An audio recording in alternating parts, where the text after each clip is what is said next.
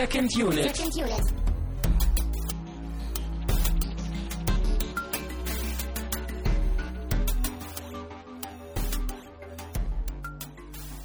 Herzlich willkommen zu einer weiterhin sommerlichen Ausgabe von Second Unit. Wir schwitzen und schauen dabei Filme. Mein Name ist Christian Steiner und bei mir ist Tamine Muth. Hast du jetzt gerade versucht, eine Ratte zu imitieren? Im Film war das doch so. Da hat die Ratte sowas gesagt und dann haben die miteinander kommuniziert. Und Ja, aber ich die dachte, ich Menschen- versuche das heute auch mal. Aber die Menschen und also die Ratte hat mit den Menschen ja so kommuniziert, dass sie immer nur genickt hat und den Kopf geschüttelt hat. Und das wäre in einem Podcast. Ah ja, ich könnte die auch an den schlecht. Haaren ziehen. Ne, dann könnte ich dich so ein bisschen lenken hier in der Diskussion. Ja, aber dann kannst du immer noch nicht mein Sprachzentrum steuern. naja, Das, äh, die Ratte konnte ja auch fast alles von ihm steuern dabei. Ja. Ähm, ordentlich zäh geht das schon. Wir sprechen schon, ohne drüber zu sprechen, äh, über Ratatouille, den Film, den ihr uns vorgeschlagen habt. Wir befinden uns mal wieder am Ende des Monats und bei einem Hörervorschlag. Und wir haben letztes Mal Animationsfilme haben wollen und haben eben dann oder ihr habt euch dann für Ratatouille entschieden. Ein Pixar-Film, was mich sehr, sehr freut, dass wir endlich auch mal sowas hier in der Sendung besprechen können. Und mit sowas meine ich Pixar-Animationsfilme. Pizza? Pizza hatten wir schon in der Ja, Sendung. Pizzafilm hatten wir auch vor kurzem mal. Der war Ja. auch eine Ecke besser. Ja, du bist ja ein Pixar-Fan, hast ja auch schon ein paar Mal gesagt. Ich bei weitem nicht. Tja. Und äh, naja, immerhin werden wir heute bestimmt ein paar fruchtbare Diskussionen haben. Das glaube ich auch. Selten sind die Meinungen, glaube ich, so unterschiedlich. Oder zumindest in den Prämissen schon so unterschiedlich. Mhm. Ähm, ja, bevor wir zum Film kommen, wie immer, vielen Dank für Flatterspenden und zwar dieses Mal auch an Timo, der uns für das Geburtstagsjubiläums-Special geflattert hat. Das ist ja schon eine Weile her, ne? Das war, glaube ich, Anfang April. Mhm. April oder Mai? April, Weißt du nicht ich. mehr, wann du Geburtstag hast, Christian?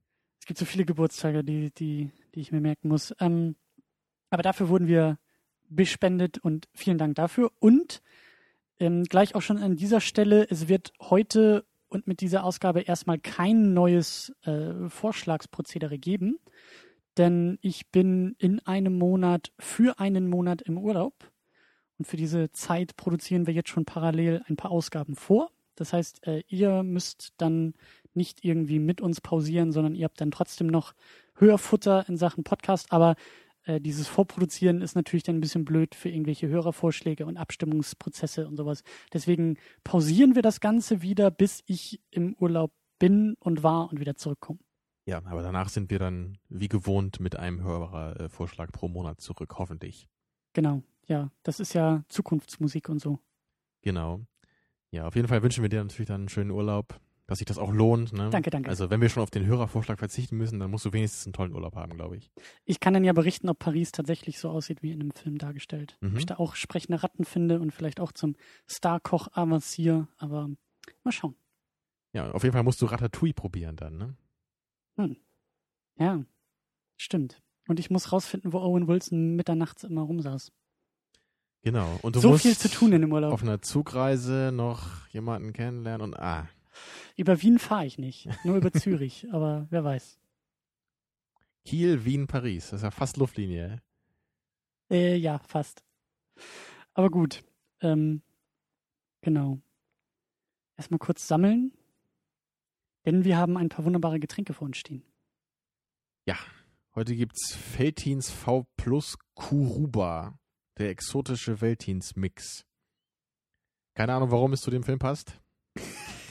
Sag du es mir. Weil du im Supermarkt warst, dir eine Ratte auf den Kopf gesprungen ist, an deinen Haaren gezogen hat und das war das Ergebnis. Genau so war es und nicht anders. Tja. Ja, ich meine, es stand halt Exotik drauf und äh, ist ja gerade Sommer und so. Und äh, vielleicht ist das ja ganz passend. Und vor deinem geistigen Auge ähm, verwandeln sich die Buchstaben, die das Wort Mhm. Exotik formen, immer zu dem Wort Tamino. Und deswegen fühlst du dich immer sofort angesprochen von allem, was exotisch ist. Absolut. Prost. Also, ich muss ja sagen, ich bin schon fast. Ich muss mich echt überwinden, dieses Getränk zu trinken. Ist da Fleisch drin? Nee. Aber auf der Flasche steht drauf Pfannflasche. Mit ja, das habe ich auch gesehen, genau. Pfannflasche, ja, jetzt mit Pfannclip unter jedem Etikett. Was auch immer das bedeuten soll. Ja, Unsinn und furchtbar. So, ich, na egal. Schmeckt das denn? Ich finde es ganz gut. Ist halt so, ja, so, so ein bisschen halt, ne, fruchtiges Bier. Ist okay. Ja, das ist, glaube ich, eher was für dich als für mich. Hm. Ich wollte dich generell noch fragen, ob du findest, dass, also wenn, wenn es draußen warm wird, so wie jetzt, ob du dann Bock auf Bier bekommst. Hm. Also muss ja auch kein fruchtiges Bier sein, aber so normales Bier. Also es ist ja bei uns in Deutschland ist das ja so die Sitte, wenn es warm ist, ja, und man kaum noch draußen sich aufhalten kann, dann geht man in den Biergarten, ja, und ist, kippt sich mit diesem extrem schwer verdaulichen Bierzeug voll. Ist das bei uns nicht eigentlich anlasslos äh, gesellschaftlich? Man macht es auch sonst im Jahr, also aber dann ist, steht man dazu, weißt du, im okay, Sommer. Okay. Dann sagt man es auch öffentlich. Dann darf man es auch in der Öffentlichkeit, ja. ja. Nee, ich bin, ich bin, ich bin ja, hatten wir glaube ich auch schon ein paar Mal, ich bin ja sonst nur wirklich so der, der gewissenhafte Wassertrinker und äh, mag auch ganz gerne so denn irgendwie so ein Feierabendbierchen, aber das kommt so selten vor. Oder auch Whisky. Ich mag bei den Temperaturen auch, auch einen zimmerwarmen Whisky. Ich trinke den ja auch ungekühlt. Aber ich weiß nicht, also ich muss das echt nicht so oft haben. Das kommt alle Jubeljahre mal vor bei mir. Also ich finde halt, also wenn ich mal Bier trinke, dann ist das eher nicht, wenn es warm ist. Also ich finde halt eher, dann belastet mich das eher so. Ich finde es halt eher, also ich finde, Bier ist ein schweres Getränk. Mhm. Also wenn ich im Park bin, dann will ich kein Bier trinken. Aber da bin ich auf jeden Fall der Einzige in Deutschland. wenn man mal so rumguckt. Ich glaube, du bist auch der Einzige in Deutschland, der diese kritische Stellung gegenüber Pixar-Filmen einnimmt. Boom! Hm. Ich glaube, da werde ich mehr Anhänger finden als bei der Bierfrage. Oder wenn ich jetzt äh, öffentlich verkünde, dass ich Fußball extrem langweilig finde. Also falls du jetzt deinen eigenen Kult gründen möchtest, dann würde ich auch vorschlagen, dass du das eher auf der Prämisse der Pixar-Filme machen solltest und nicht auf der Bierprämisse. ja. Da findest du mehr Anhänger, das auf jeden Fall. Genau, ich versuche mit den ganzen Sachen, die ich nicht mag, die aber generell anerkannt sind, da versuche ich jetzt irgendwie äh, Anhänger zu finden, dann die, die das auch so sehen. Genau, die gegen die gegen äh, Offensive starten, gegen mhm. Öffentlichkeit schaffen. Ähm, aber da sind wir eigentlich auch schon, schon beim Thema. Ich wollte nämlich vorher noch ganz kurz vielleicht das Vorverständnis nochmal klären, weil das ja auch schon öfter in Andeutungen durchkam, dass du nicht so der größte Pixar-Fan generell bist. Mhm. Und vielleicht ist es auch ganz sinnvoll, dass wir dann, wir werden am Ende natürlich über Pixar sprechen, aber jetzt, ohne zu konkret zu werden, vielleicht ein bisschen mehr bei dem Film bleiben. Also was hast du von, von Ratatouille gehört und wie bist du jetzt in dieses Filmerlebnis rein mit so ein bisschen Pixar-Wissen im Hintergrund? Also was, was, was war so deine Grundeinstellung, als das jetzt hier losging? Generell war ich halt eher so underwhelmed, möchte ich mal sagen. Ich hatte eher das Gefühl, dass schon bevor der Film anfing, das war alles genau, so. also jetzt ganz, ganz vorurteilsmäßig, ganz unfair dem Film gegenüber war ich auf jeden Fall negativ eingestellt. Ich habe mir gedacht, der Film wird mir nicht gefallen. Ich hätte den Film auch niemals angeguckt, wenn wir den nicht in der Sendung geguckt hätten, weil halt das, was ich so jetzt im Trailer gesehen hatte, das wirkte für mich eher wirklich so typischer Pixar-Film, ich fühle mich da irgendwie 20 Jahre zu alt für, mhm. so glatt gebügelt und äh, da kommen wir später auch nochmal zu, zu dem Punkt, glaube ich, aber irgendwie ist das einfach nicht so das, was mich anspricht. Ich weiß nicht. Ich fand halt Wally -E auch furchtbar, obwohl den alle so toll fanden. Naja, also an Pixar-Filmen mag ich halt ganz gern die Toy Story-Reihe. Die kennst du auch. Du kennst alle drei Toy Story-Filme? Genau, die habe ich alle gesehen. Den zweiten fand ich nicht so gut, aber die anderen beiden mag ich eigentlich sehr gerne. Ja. Und ich mag außerdem auch gerne den Monster AG-Film. Mhm. Und da möchte ich jetzt auch bald nochmal den neuen gucken. Mhm. Wahrscheinlich ist er schon wieder aus dem Kino raus jetzt, ne? Jetzt, wo ich es verpennt habe. Na, ich glaube, hier im Kiel hast du vielleicht noch Glück. Ja, vielleicht schaffe ich es ja noch. Also jedenfalls, also Toy Story 3 und den Monster AG finde ich, glaube ich, am besten von Pixar bis jetzt, die ich gesehen habe. Mhm. Können wir vielleicht noch mal ganz kurz dazu sagen, ähm, Pixar ist ein eigenes Animationsstudio, das äh, mittlerweile zu Disney gehört und ein, ein großes Standbein in dem Disney-Konzern einnimmt, wie eben auch, also in dem Filmkonzern vor allen Dingen, wie eben auch die Marvel-Abteilung, auch die Marvel-Film-Abteilung, mittlerweile ja Star Wars mit Lucasfilm, das sie auch geschluckt haben. Äh, die Muppets sind auch ein großes Ding für, für Disney und eben auch Pixar. Ja, da ist die Achse des Bösen. Ab welchem Film war das eigentlich so, dass Disney und Pixar fusioniert sind? Weißt du das? Oh, das weiß ich. Also die, die Geschichte ist, dass Pixar ursprünglich eine, eine Abteilung bei Industrial Light and Magic, glaube ich, war. Also die gehörten vorher zu George Lucas und wurden dann aber irgendwie abgestoßen von dem Konzern irgendwann, glaube ich, in den 80ern, Mitte der 80er, Ende der 80er. So lange ist das schon her? Ja. Und da haben sie aber auch noch nicht das gemacht, was sie jetzt machen. Das so. war ja, wie gesagt, mehr so, also ich glaube, dass die da mit, mit Computereffekten und so rumgespielt haben. Aber die wurden dann irgendwie äh, verkauft an Steve Jobs. den Apple-Gründer, Deinen Helden, ja. den modernen Leonardo da Vinci. Ich dachte erst, du willst Leon- Leonardo DiCaprio sagen. Den Ähm. modernen Leonardo DiCaprio. Ob ich so lange lebe, dass ich das mal höre, wenn jemand das sagt?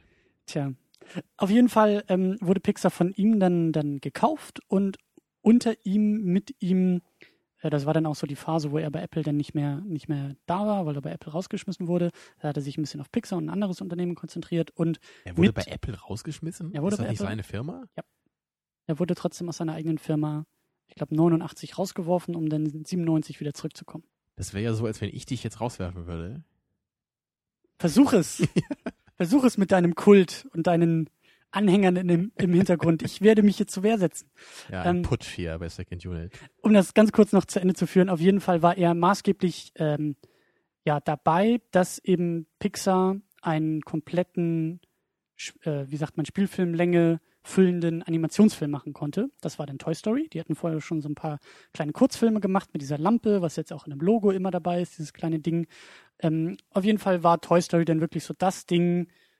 Auf einmal sind computeranimierte Filme, Spielfilme, ähm, ja, Realität geworden waren auch erfolgreich und vor allen Dingen diese Pixar-Methode dahinter ist eben auch diese, diese, was dir vielleicht auch so ein bisschen missfällt, diese, diese Emotionalität, diese Menschlichkeit in diese Filme reinzubringen. Pseudo-Emotionalität. Okay. ähm, auf jeden Fall ähm, so viel erstmal zu Pixar, weil es gibt mittlerweile natürlich auch andere Studios. DreamWorks ist da ganz groß. Sind das die, die diese Madagaskar-Filme machen? Madagaskar und dieses Ich einfach unverbesserlich. Ice Age auch? Ja, Ice Age ist, oder obwohl Ice Age kann auch, glaube ich, von Fox sein. Ich weiß es gerade nicht genau. Aber bei Pixar sagt man eben auch noch so, dass, dass eben der Name auch für inhaltlich auch für etwas steht. Nicht nur diese Animationskiste, sondern eben das, was du pseudo-emotional nennst, aber eben dieses gewisse Etwas ist in dem Pixar-Film eigentlich Also die, verankert. die Filme sind wohl schon äh, nicht so abgedreht, ne, wie jetzt irgendwie sowas wie Ice Age oder Madagaskar, glaube ich. Ne, die sind ja eher noch, also die haben halt eher so einen hekterischen, hum, hektischeren, ja, äh, so Hektischen ähnlich. Humor. Genau, Ja. ja. Ne, und die, die äh, Pixar-Dinger sind ja schon eher ein bisschen ruhiger jetzt, würde ich mal sagen. Auch wenn die natürlich auch ein paar schnelle Szenen haben. Aber die, die sind dann auch für mich eher noch so wie, ja, eher so diese Film für, diese, für die ganze Familie, sowas, ne? Wie halt auch die klassischen Disney-Filme. Und ich habe das Gefühl, diese, Ja. sowas wie Madagaskar, das ist irgendwie einfach nur, ich weiß auch nicht, für wen das sein soll. Das ist einfach nur irre irgendwie. Das passt auf jeden Fall zu Disney. Ähm, da hast du schon recht, dass das irgendwie dieser, dieser, ich meine, Disney war ja damals auch der Revolutionär, der eben diese Menschlichkeit in Zeichentrickfilme bringen konnte und eben, was du ja auch so, so hoch hältst, das Dschungelbuch zum Beispiel. Solche Mhm. Filme dann unter, unter Walt Disney auch noch in Person äh, entstehen konnten. Aber ja, so viel erstmal, erstmal am Rande zu Pixar. Wir werden am Ende noch ähm, intensiver, glaube ich, darüber sprechen. Wie sieht's denn bei dir mit dem Kochen aus? es, es, es geht ja ganz, ganz zentral um das Thema Kochen. Geht Ich ja, bin ein ziemlicher Kochmuffel, muss ich sagen. Ich stehe eigentlich auch eher so auf einfache Gerichte, so wie Nudeln und Pizza. Ja, und mal mache ich mir einen Salat. Das ist dann eigentlich eher so, so mein, meine größte Kochleistung, möchte ich mal sagen. Also mein aufwendigstes Gericht, glaube ich, was ich so mache. und ich habe gerade eben auch wie eine kleine Ratte auf deiner Schulter dir noch gezeigt, wie man ordentlich einen Tofu zubereitet. Ja, ich mag den Tofu ja auch gerne so unzubereitet. ne? Da kommt wieder meine Kochleidenschaft durch. So, ich kaufe das halt, schneide das klein und hau mir das in Salat und dann ist gut. Aber immerhin kleinschneiden tust du es noch. Also, Früher wurde ich auch immer ausgelacht, weil ich so riesige Paprikastücke auf meine Pizza gelegt habe.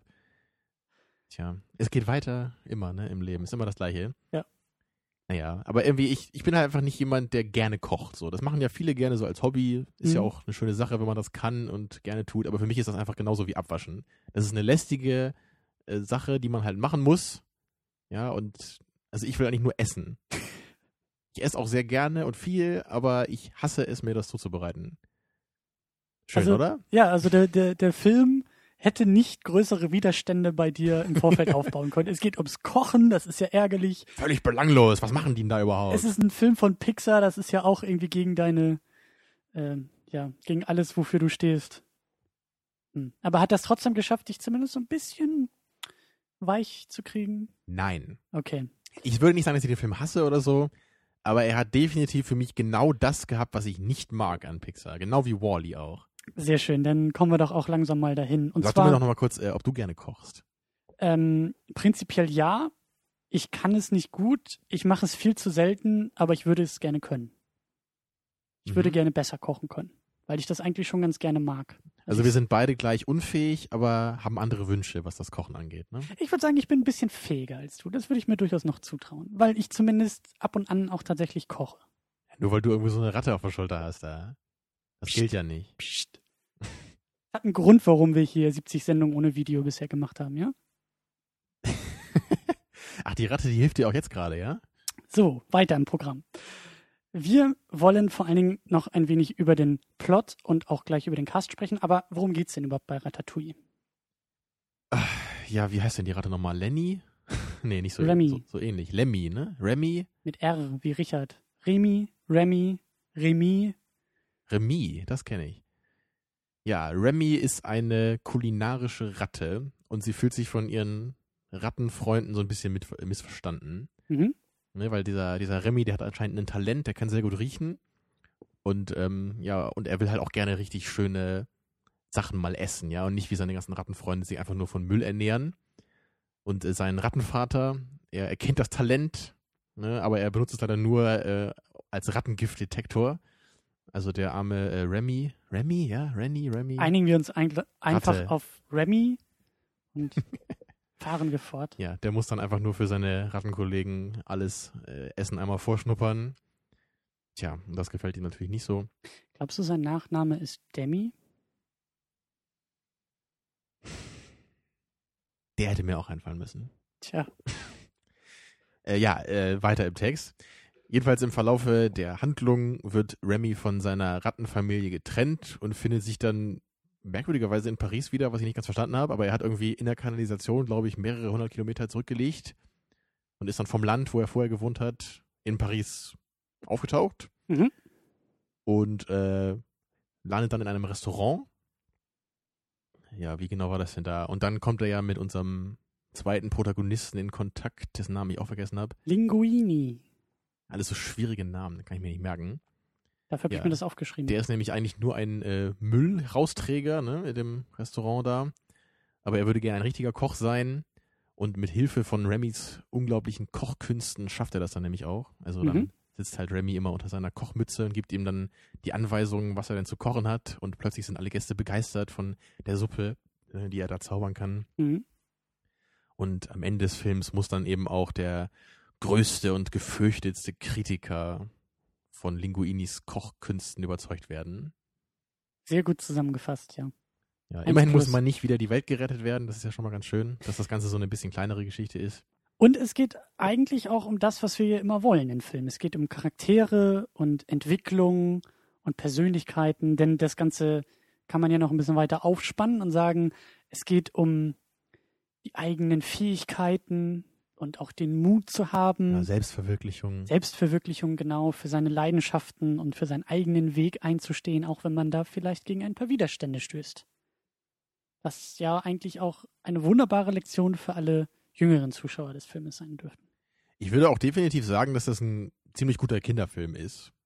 Also wenn ich jetzt sechsjährige Kinder hätte, dann würde ich mich auch nochmal hinsetzen und den Film Erst angucken. mit Turtles gucken, dann Oh, Ratatouille. jetzt wo du Turtles sagst, ach komm, Ratatouille brauchen wir nicht. Schmeiß weg. Gleich das. Turtles hier, Kawabunga. Aber nur den ersten. Nur den ersten, richtig. Der zweite ist dumm. Tja. Genau. Wir haben die englische Fassung geguckt. Ähm, das englische Original mit, ähm, Original. mit bekannten oder bekannteren Schauspielern, die den Figuren ihre Stimme leihen. Und zwar ist das der äh, Komiker Patton Oswald als Remy. Er spricht die Ratte und den kennen ja bestimmt auch viele aus King of Queens. Da spielt er den Spence. Spence. Genau. Ja, eine sehr schöne Rolle, wie ich finde. Mhm. Ähm, dann haben wir Ian Holm als Skinner. Das ist der Vater von Remy. Natürlich bekannt als Bilbo aus den Herr der Ringe-Filmen. Und ähm, er hat doch da auch den Roboter in Alien gespielt. Genau, ja. Aber seine Stimme wäre mir nicht aufgefallen, wenn es nicht drauf gestanden hätte. Mhm. Dann haben wir noch Lou Romano als Linguini, unseren menschlichen Protagonisten, den ich nicht weiter kenne, außer dass sein IMDb-Eintrag sagt, dass der in fast allen möglichen Pixar-Filmen irgendwie Stimmen leiht. Das fand ich ganz interessant. Der Rest scheint eher bekannte Schauspieler, Komiker zu sein und er ist irgendwie so eine, so eine, so eine Hausmarke bei Pixar. Ähm, und dann haben wir eben noch Brad Garrett als Gusteau. Das ist der, der ja, Chefkoch von diesem, der verstorbene Chefkoch von diesem äh, Restaurant, in dem Remy landet, der halt eben auch dieses Motto vertritt, jeder kann kochen und der als Geist immer wieder dieser Ratte erscheint, um ihn zu ermutigen. Und das ist auch ein, ein Komiker und auch Schauspieler, den du, glaube ich, auch kennst. Du Ja. kennst nicht die Serie Alle lieben Raymond. Oh, ich habe das ein ganz paar Mal gesehen, weil ich dachte, das wäre Aber du vielleicht kennst so die Folgen von King of Queens, wo die, wo die dabei waren. Ne? Da gab es Genau, so ein paar Crossover-Folgen. Ich glaube, da gab es ja von jeder Serie so ein paar, wo die jeweils anderen auftauchen. Ne? Genau. Und er hat eben bei Raymond und in diesen Crossover-Folgen den, den Bruder von Raymond gespielt. Den, den Ja. Polizisten als Ich habe ein, ich hab ein Gesicht im Kopf immerhin, ja. so ein ziemlich großer Typ und Duck hat doch keinen Führerschein und fährt aber trotzdem das Auto und Ja, an die Folge kann ich mich noch erinnern. ja. genau. Ähm, ja, das ist soweit der Cast. Es gibt noch ein paar andere Leute, aber die fanden wir dann nicht wichtig genug. Außer jetzt, äh, ja, diese prominenteren Die Stimmen. übliche herablassende Haltung hier bei Second Unit. Wer interessiert sich schon für die Nebencharaktere? Nee, aber ich finde, bei so einem Animationsfilm, da geht es jetzt ja auch nur um die Stimmen. Dann können wir das auch mal kürzer halten beim Cast. Genau, und vor allen Dingen wollen wir auch endlich mal in den Film selber eintauchen. Mm, Mir ist aufgefallen, dass diese, dass gleich zu Beginn die Exposition sehr deutlich war. Wie Remy da aus dem Fenster fliegt. Und das sagt man Pixar auch eigentlich nach und deswegen werden sie auch sehr hoch gehandelt, dass die, gerade was Geschichtenerzählung und Drehbuch oder Drehbücher angeht, handwerklich einfach extrem gut aufgestellt sind. Das, ähm, da kommen wir vielleicht am Ende noch mal ein bisschen zu, aber es ist mir hier jetzt auch schon aufgefallen. Also ich, ich wusste jetzt nicht so genau, wie mir das am Anfang gefällt, weil er springt also aus dem Fenster und dann äh, sehen wir halt so, ein- so ein Freeze-Frame und dann hören wir auf einmal die Stimme aus dem Off so, das bin ich und ich bin eine Ratte und jetzt erzähle ich euch mal meine ganze Vorgeschichte, die ihr wissen müsst. Kennt man ja auch schon aus anderen Filmen sowas. Aber funktioniert schon. Funktioniert und ich glaube, dass es auch ganz sinnvoll ist, eben weil es eben auch ein Kinderfilm ist.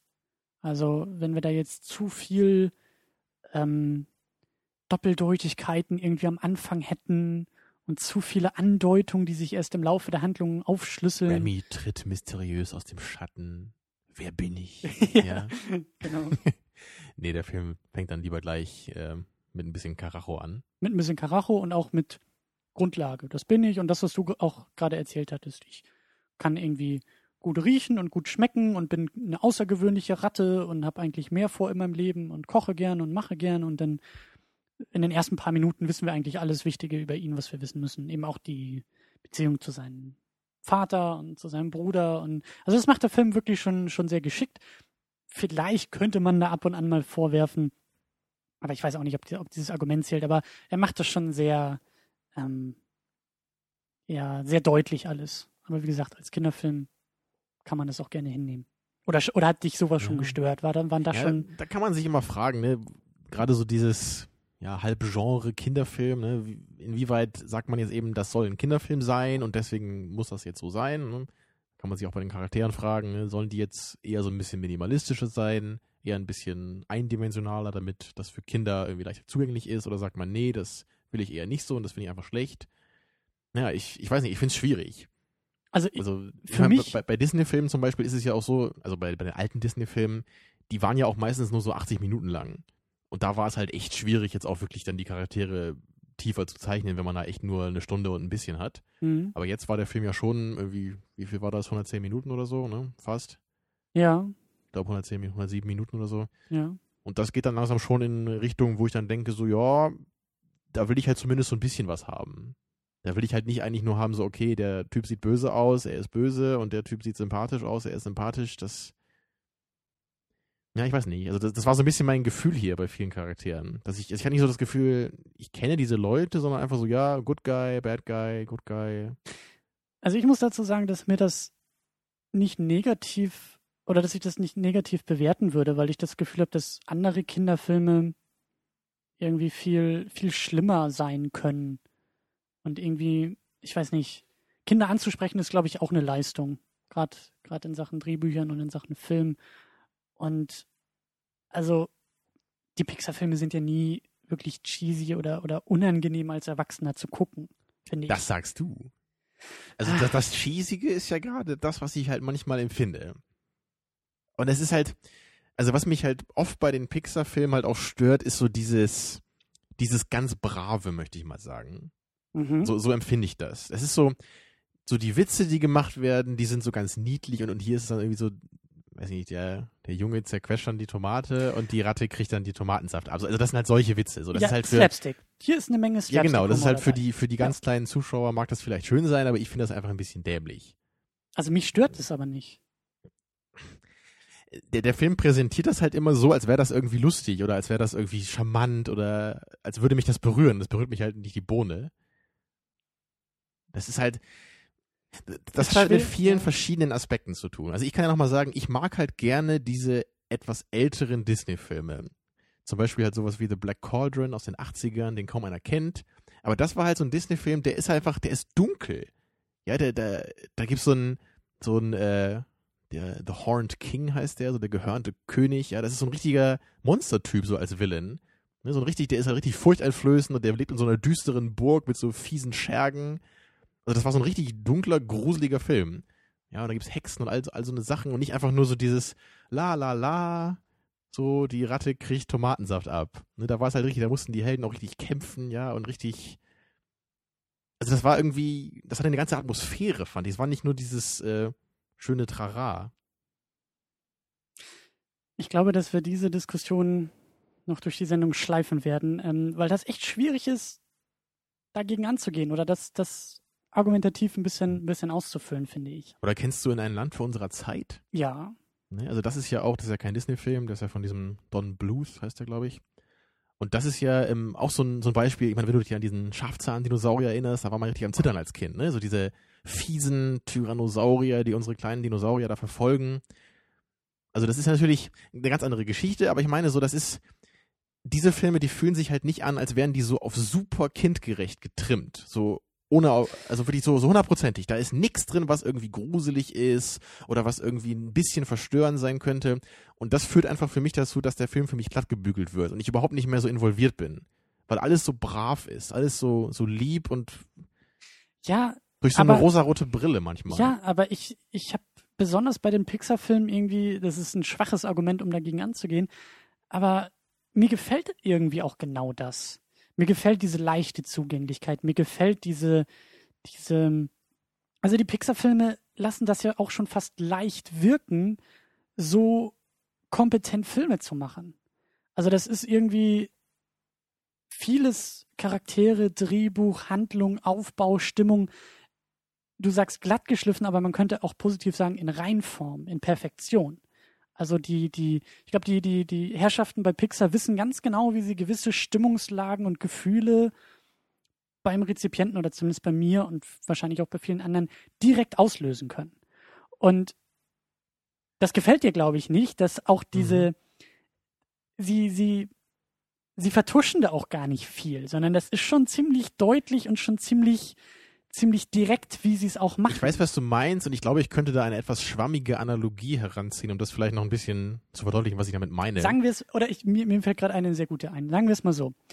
Die, das Pixar-Studio ist ein Taschendieb, der aber keine große Show drumherum macht und zeigt, oh, hier, ich lenk dich ab und du kriegst gar nicht mit, wie du beklaut wirst, sondern sie beklauen dich und du stehst daneben und lächelst und sagst, vielen Dank dafür. und freust dich auch noch darüber. Du vielleicht, ja. Ich freue mich drüber, ja. Also meine schwammige Ana- Analogie war eher die, äh, zwar wenn ich den Film jetzt einfach mal so mit Popmusik vergleichen würde. Weil so, so wirkt das für mich. Das Ja. ist halt, das mag ja auch seine Qualitäten haben und, und bei Popmusik denke ich auch mal, da erkennt man so, okay, das ist so und so geschrieben, das soll eingängig sein, das soll leicht zu hören sein, vielleicht auch zum Nebenbei hören. mhm. Also das ist, das hat so, das ist genau auf einen bestimmten Punkt hin produziert. Mhm. Und das ist halt der Grund, warum mir das einfach nicht gefällt. Aber das ist auch wieder, ähm, da gibt es auch wieder zwei Seiten der Medaille, weil, also Popmusik ist ein guter Vergleich, weil Popmusik, es gibt auch gute Popmusik. Und nur weil man weiß, wie sie wirkt und wie sie aufgebaut ist und dass sie sehr ähm, durchschaubar ist, heißt es ja noch lange nicht, dass sie nicht funktionieren muss dadurch. Ich meine, ich, ich sag ja, wie wie ein Zauberer, der dir zeigt, wie der Trick funktioniert, aber jedes Mal, wenn du ihn dir anguckst und du weißt, was da passiert, da gibt's keinen Vorhang oder keine, keine Ablenkung, sondern du siehst diesen Trick ähm, sich entfalten. Und du kannst trotzdem noch daneben stehen und sagen, jedes Mal aufs, aufs Neue bin ich wieder verzaubert von diesem Zaubertrick. So geht mir das bei Pixar.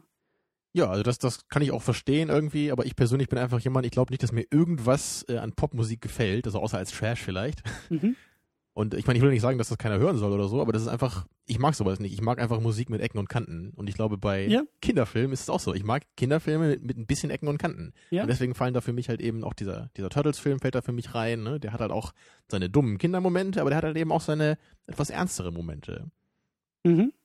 Und das, also ich, ich glaube sogar der, der Toy Story-Film zum Beispiel, der, der erste vor allem, der hat ja auch noch so ein bisschen eher, so, ne, da gibt's ja auch diesen, diesen Nachbarsjungen, diesen Sid heißt der, glaube ich, ne, der ja auch die ganzen Spielzeuge zerfetzt und so. Ja. Oder dann auch diese, diese zusammengebauten Spielzeuge da, ne, die aus verschiedenen Einzelteilen da zusammengebaut wurden. Das sieht auch teilweise recht gruselig aus, so also als Kind jetzt. Mhm. Also das, das war für mich dann schon eher noch ein besseres Beispiel. Wahrscheinlich gefällt mir der deswegen auch noch ein bisschen besser als die anderen Pixar-Filme. Und beim dritten gab's ja auch den fiesen rosa Teddybären. Mhm. Ne, also da, da haben sie ein bisschen mehr gemacht, fand ich. Da war ein bisschen mehr, ja, ein bisschen mehr Ecken und Kanten dabei. Dir missfällt auch bei Ratatouille, dass, wie du sagst, dass der typische Pixar-Protagonist, also der, der, mhm. der Linguini, der menschliche Protagonist, dass der irgendwie dabei ist, weil du sagst, dieser, dieser tollpatschige, ja, schlachsige Versager, der dann aber irgendwie doch noch das Happy End bekommt. Ja, das ist halt gen genau so, wie es halt immer ist. Also bei How to Train Your Dragon zum Beispiel, der ist ja auch von Pixar, ne? Mhm. Ist er nicht. Nee? Der ist nicht von, von Sony, glaube ich. Sony Animation. Ich weiß alles durcheinander. Also das, das, ist auf jeden Fall auch nicht ein Phänomen, was jetzt nur bei Pixar auftaucht, dieser Villain, oder äh, nicht, nicht Villain, äh, Protagonist. Also das ist ja klar bei Disney früher auch. Also das ist so dieses typische, dieser typische Kinderfilm-Protagonist irgendwie, ne? Dieser, genau, wie du es gerade beschrieben hast. So, irgendwie so, er soll so liebenswert sein, er kann halt nicht viel, aber er ist irgendwie, hat ein gutes Herz, ne? Und er kommt halt irgendwie durch. So, und, und irgendwie also die Welt ist eigentlich, Schöne... die Welt hat sich eigentlich gegen ihn verschworen, könnte man sagen, so ein bisschen, aber er schafft das dann irgendwie einfach durch seine liebenswerte Art, dass irgendwie doch am Ende alles gut für ihn ausgeht. Ja, aber er hat ja auch ein bisschen Glück, aber das ist ja auch dann die Moral von der Geschichte, äh, die, die uns der Film irgendwie aufzeigt. Also er, er steigt denn ja auf und mit der Hilfe von der Ratte wird er denn zum, zum Star-Koch und äh, bekommt auch gewisse Star-Allüren dadurch.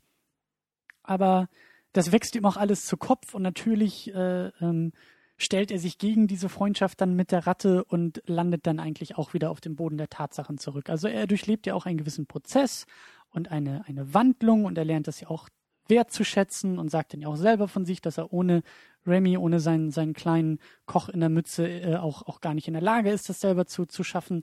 Also da sind ja schon, also er wächst ja, er reift ja auch in gewisser Weise und das finde ich ist, ist, ist wunderbar. Da habe ich kein Problem. Ich fand halt auch hier im Besonderen recht problematisch, dass wir ihn halt erst nach einem gewissen Zeitraum im Film überhaupt kennenlernen. Weil der eigentliche Protagonist ist ja Remy, die Ratte. Mhm. Und das hat ja, glaube ich, irgendwie halbe Stunde oder 20 Minuten zumindest gedauert, bis wir überhaupt den Linguini erstmal kennenlernen. Und es ist ja auch so, er kommt halt da rein in dieses Restaurant und dann ist er halt da. Ja. Und das war mir, glaube ich, ein bisschen zu wenig. Also ich glaube, ich hätte mir eher gewünscht, dass wir ihn auch von Anfang an kennenlernen. Dass wir vielleicht vorher noch ein paar Szenen so haben. Also dass, dass es vielleicht ein bisschen wechseln würde zwischen Remy und ihm. Mhm. Und dann halt so, so von zwei Seiten aus zu diesem Punkt hinsteuert, wo sie sich dann treffen. Ne, weil so mhm. war es für mich so, ich, ich fand es halt schwierig überhaupt, mich mit ihm, zu identifizieren, weil der für mich halt wirklich dieser, dieser Reißbrett-Protagonist war, den ich aus so vielen Filmen jetzt schon kenne und das einfach über die Jahre mir einfach zum Hals, zum Hals raushängt. So, ne? Immer dieser gleiche Protagonist, als ob man sich nur mit so einem identifizieren könnte. Mit jemandem, der halt nichts kann und ein gutes Herz hat. Also es gibt ja auch noch andere Menschen auf der Welt. Ne? Mhm. Das, das finde ich halt einerseits halt ein bisschen schade. Und das führt halt auch dazu, dass ich halt bei diesem kleinen Love-Subplot hier zum Beispiel auch überhaupt nicht dabei sein kann, weil ich einfach nicht im Mindesten verstehe, warum sich diese äh, kecke junge Lady da, die da auch in der Küche arbeitet, warum sie sich in diesen Typen verlieben sollte er ist halt so der völlig austauschbare, komische, tollpatschige Langweiler. Also ich, ich verstehe es einfach nicht. Mhm. Was macht ihn liebenswert? Ich, ich sehe es nicht. Er ist für mich austauschbar und unsympathisch. Mhm. Ja, da kann ich auch nicht viel gegen ansagen. Also besonders äh, das Thema Frauen und Pixar ist, glaube ich, auch eher schwach aufgestellt. Also es gab ja vor wann war das? Ich glaube letztes Jahr, also 2012 kam ja dieser, dieser Brave oder im Deutschen heißt er, glaube ich, Merida oder so nach der. Diese rothaarige. Bogenschützin da. Genau. Ähm, so der erste Pixar-Film irgendwie seit, ich weiß nicht, Toy Story war, glaube ich, von 95 oder so. Also kannst ja ausrechnen, äh, bei dem erstmal eine weibliche Protagonistin irgendwie da ist. Und ich glaube, da gab es auch vorher so ein paar Produktionsschwierigkeiten, äh, weil da wohl Aber bei Toy Story gibt es ja auch keine richtige Protagonistin, oder? Da gibt es doch nur diese eine Nee, Schaf. deswegen meinten, aber seit Start hat das Ach halt so, so lange gedauert. Und auch bei Pixar selbst, äh, selbst gibt es halt auch nicht viele Frauen, die da irgendwie äh, namhaft bei den nee, Filmen die irgendwie spielen mitarbeiten. eher so die, die dritte Geige immer, diese Charaktere, ne? die Char ja, aber eben Ja, bei Toy Story gibt es ja auch diese, diese Schäferin da, ne, die sich dann irgendwie in Woody verliebt oder so. Also so, so ganz Ich mein, unwichtige Charaktere. Genau, hier ne? wird's hier wird's zumindest mal kurz irgendwie äh, auch thematisiert, dass, wie du sagst, die, sie, sie lässt sich ja auch nicht so sehr äh, die Butter vom Brot nehmen und äh, erzählt das denn ja auch irgendwie Linguini, dass nur weil er da jetzt irgendwie neu in der Küche ist, dass sie als einzige Frau in der Küche jetzt irgendwie zurücksteckt oder so, das macht sie ja auch nicht. Was ich sagen will ist, äh, in Pixar-Filmen tauchen nicht viele Frauen auf oder viele starke Frauen auf und hinter den Kulissen gibt's wohl auch nicht wirklich die Frauen, oder viele Frauen, die für die Filme verantwortlich sind. Also so, Mhm. ne? Das Thema Gleichberechtigung haben wir da auch schon wieder. Also so ein bisschen haben sie es ja hier auch versucht. Sie haben sie ja wirklich nicht so äh, als, als das liebe Mädchen dargestellt, sondern sie war ja wirklich ein bisschen kecker und hat ja auch ein Motorrad gefahren, ne? Ja, aber ich kann mir nicht vorstellen, dass irgendwie, also das ist auch wieder so eine Frau aus der Sicht eines Mannes geschrieben. Genau, So aber es ist eine Frau aus der Sicht eines Mannes geschrieben, die nicht so wie die typische Frau aussehen soll. Genau. Aber es wirkt halt trotzdem überhaupt nicht natürlich. Aber immerhin versucht man das jetzt ein bisschen anders zu machen. Ja. Aber dafür fehlt dann einfach auch die Screentime. Aber ne? du hast auch recht. Also diese Liebesgeschichte fand ich jetzt auch nicht so glaubwürdig und äh, ich will diesen Film auch nicht irgendwie relativieren und immer wieder sagen, ja, aber das ist ja nur ein Kinderfilm und Kinder haben keine Ahnung von Liebe oder so. Das sind alles nur Scheinargumente. Das, das stimmt schon. Der, der Film hätte in der Hinsicht besser ausgefüllt sein können. Das macht ihn aber immer noch nicht schlecht in meinen Augen. Tja, also Ähm. noch abschließend zu dieser Protagonistensache. Ich glaube, man kann sogar allgemein sagen, dass bei den meisten Disney-Pixar-Filmen die Protagonisten halt wirklich nicht das sind, was den Film eigentlich auszeichnet. Also, also vor allem bei den Mhm. Disney-Filmen Mhm. würde ich das echt sagen. Also wenn man da zum Beispiel an das Dschungelbuch denkt, ne, dann, ich meine, Mowgli, so, wer interessiert sich für Mowgli letztendlich, ne, wenn man es mal fies sagen will. Da geht's halt um die coolen Tiere, die es da gibt, ne, und nicht um den normalen Menschenjungen. Der dient vielleicht ein bisschen dazu, den Zuschauer so in die Geschichte zu führen, ne, aber es ist eigentlich, ich meine, ist- Mhm. wer ist denn Mowgli-Fan? So, ne, man ist Baloo-Fan oder äh, King Louis-Fan, ja, oder Shakan oder so, ne, das sind die coolen Typen. Und auch bei König der Löwen zum Beispiel muss ich immer sagen, dass das, was mich am meisten gestört hat bei dem Film, halt immer Simba ist. Weil Simba halt einfach ein Arschloch ist. Und das, also ich, ich meine, ich mag den Film wirklich sehr gerne, ja, aber es ist, ist halt wirklich die Wahrheit. Er ist halt wirklich ein nerviger, verzogener Junge. Aber ich Also wäre so er gerne halt- dabei, wenn du irgendwann mal Kinder hast und mit denen Filme guckst. So, mein Sohn, bevor wir jetzt König der Löwen gucken, gibt es eine Sache, die du wissen musst. Also Simba, dieser Tiger, dieser Löwe, ist ein absolutes Arschloch. Viel Spaß Man, beim man Film. muss den Film halt wirklich nur mal mit offenen Augen gucken, so dann merkt man es halt einfach. Das macht den Film wirklich nicht kaputt, aber das ist halt schon, schon wirklich ein bisschen nervig so am Anfang, weil er halt wirklich so in jeder Szene sich halt total arrogant und egoistisch verhält. So, ja, ich werde ja mal König sein. so ist er ja immer, ne? Und dann später, als er erwachsen ist, gibt's halt so den Cut und dann ist er nicht mehr so. Und man erlebt halt überhaupt nicht, wieso er sich verändert. Man kann sich halt denken, okay, weil er da bei Timon und Pumba im Dschungel gelebt hat, ist er wohl anders geworden, aber man sieht halt nichts davon, ja? Also damit will Mhm. ich halt nur sagen, der Protagonist oder die Wandlung des Protagonisten ist halt bei König der Löwen überhaupt nicht wichtig eigentlich. Oder das ist nicht das, was man an dem Film toll findet, sondern man findet die ganzen Nebencharaktere cool oder Scar, den Villain, ne? aber natürlich Timon und Pumba, also das sind einfach, das sind einfach richtig coole Nebencharaktere und die tragen für mich den Film. Mhm. Und die zeichnen das aus. Und bei diesen, also bei Ratatouille heute zum Beispiel auch, ich habe einfach keine coolen Nebencharaktere hier gesehen. Das sind, das sind für mich keine Timon und Pumbas dabei. Mhm. Da gibt's halt seinen, seinen Bruder zum Beispiel, ne, die, die, die braune Ratte, die ein bisschen dicker ist, so. Da versucht man ja auch so kleine Nebencharaktere zu etablieren, aber das, da fehlt für mich einfach was. Also das sind für mich keine herausragenden Und die hast du Charaktere. denn, und die hast du dann aber eher bei Toy Story.